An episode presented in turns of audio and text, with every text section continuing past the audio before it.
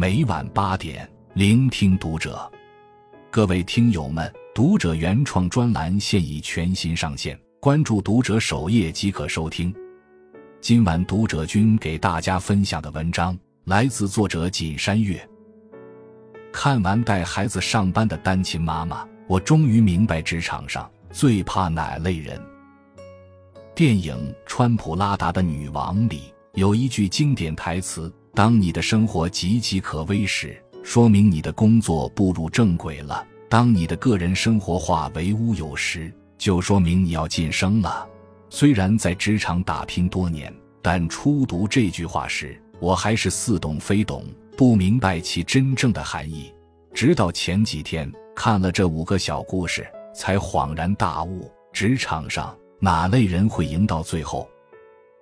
电影《川普拉达的女王》里有一句经典台词：“当你的生活岌岌可危时，说明你的工作步入正轨了；当你的个人生活化为乌有时，就说明你要晋升了。”虽然在职场打拼多年，但初读这句话时，我还是似懂非懂，不明白其真正的含义。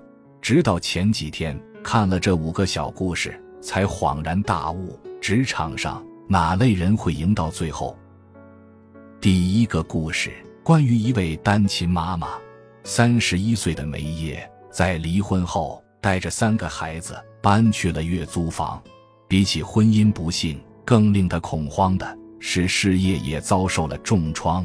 原本她的主业是一名营养师，副业是 T 台模特，可如今身材走形，没法走秀，而营养师那边。也因为行业推出新规，需要重考执照，可人总得活下去。为了填饱肚子，梅耶不得不狠下心重整旗鼓。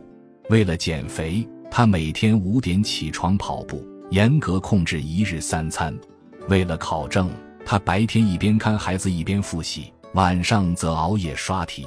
他不止一次累到崩溃，躲进厕所嚎啕大哭。可哭喊又有什么用？他只能警告自己说：“不拼命就去死。”差不多半年后，梅耶瘦回了标准体重，也重新拿下新执照。他把家改造成问诊室，工作日从事营养咨询工作，而周末两天就带着三个孩子往个大秀场跑，争取上台机会。这些年来，他一刻不敢歇，一刻不能停，像个监工一样。拿着鞭子逼自己向前跑，最终梅耶成功了，还以励志女性的身份登上了《纽约时报》。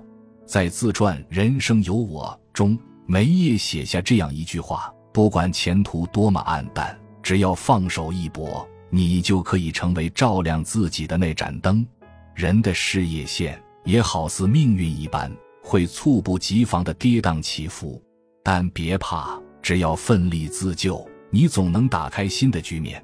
行业动荡，就多学技能，留足后路；竞争激烈，就加强本领，提升价值。下狠心与困难死磕，困难就是你前途的垫脚石。第二个故事，关于一位职场新人，法学硕士丽娜，在投了上百份简历后，成了律所的实习生。报道之前。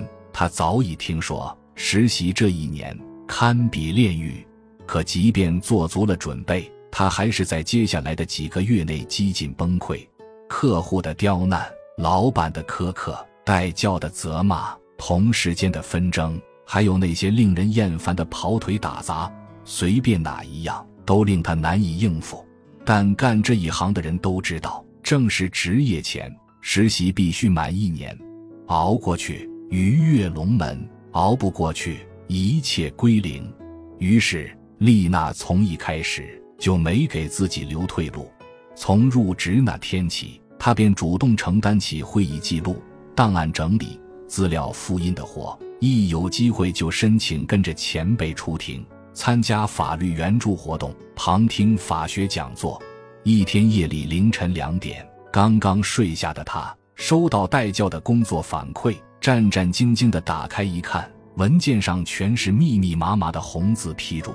丽娜顿时睡意全无，马上开始修改，直到早上七点多才弄好。他是典型的工作狂，用同事的话说，就是干起活来不要命。有人问他有必要这样吗？丽娜说：“对自己狠一点，未来的路才能好走一点。”一年后，丽娜以绝对优势拿下职业证书，正式开启律师生涯。初入职场，社会给年轻人上的第一课，便是大大小小的为难与挫伤。吃不了苦，咽不下委屈。受不了搓磨，你永远只能当廉价的边角料。职场如战场，不拼命长出铠甲，就只能沦为炮灰。第三个故事，关于一位不合群的人。作家邦尼·加莫斯认识一位职场狠人，这人名叫伊丽莎白，是化学研究所的一名基层员工。日常工作中，他始终一门心思地搞科研。很少像其他人那样扎堆聊天，有人说他清高孤傲，有人说他功利心重，甚至有人私下造谣他与上级的绯闻，还有人故意找茬儿。一次，人事部的丽萨故意伪造了伊丽莎白的缺勤记录，伊丽莎白被领导痛批一顿后，二话不说找出那天的监控，证明自己没错。大家本以为他要找丽萨算账，没想到。伊丽莎白却转身走进了实验室。还有一次，同事窃取了他的研究成果，伊丽莎白也是找足了证据，向上级反馈。眼看着领导偏袒，想大事化小，伊丽莎白又借助社会机构为自己争取。最终，她成功维权，顺利发表了研究论文。伊丽莎白就像职场上的冷面人，不怕被穿小鞋。也不担心人际关系，而事实上，人越是冷静果断，越能干好工作。有人总结了一个狠人公式：百分之一百内控加零内耗加极致内观。这种狠人极少卷入别人的生活，几乎不被情绪左右，只做跟自己工作相关的事。他们专注做事，追求效率，达到了人事分离的境界。第四个故事。关于一位普通小员工，二零零零年，三十六岁的童文红找了份新工作，阿里巴巴的前台。他需要同时做前台和行政的活，而月工资只有五百元。但童文红没有抱怨，反而想尽办法把工作做到极致。为了应对客户的咨询，他从零学习公司所有业务，笔记本上密密麻麻地写着各类业务要点。一有空就反复背诵，直到无论接到哪类电话，都能又快又准地给出答复。为了提升工作效率，但凡有同事出差，他都会提前帮忙查好车次和时间，给出对方好几个备选方案。几年后，他当上了行政主管，负责物流业务。不管是学习仓储物流知识，还是搭建大数据运营平台，他都很抓每个环节。力求细节上无瑕疵。凭借着这份异于常人的认真，董文红从基层小职员一步步成为公司高管。原来，把一件事做到无人能及的程度，远胜过平庸的做一万件事。我们要把自己当成金刚钻，而不是一枚随时可拆卸移动的螺丝钉。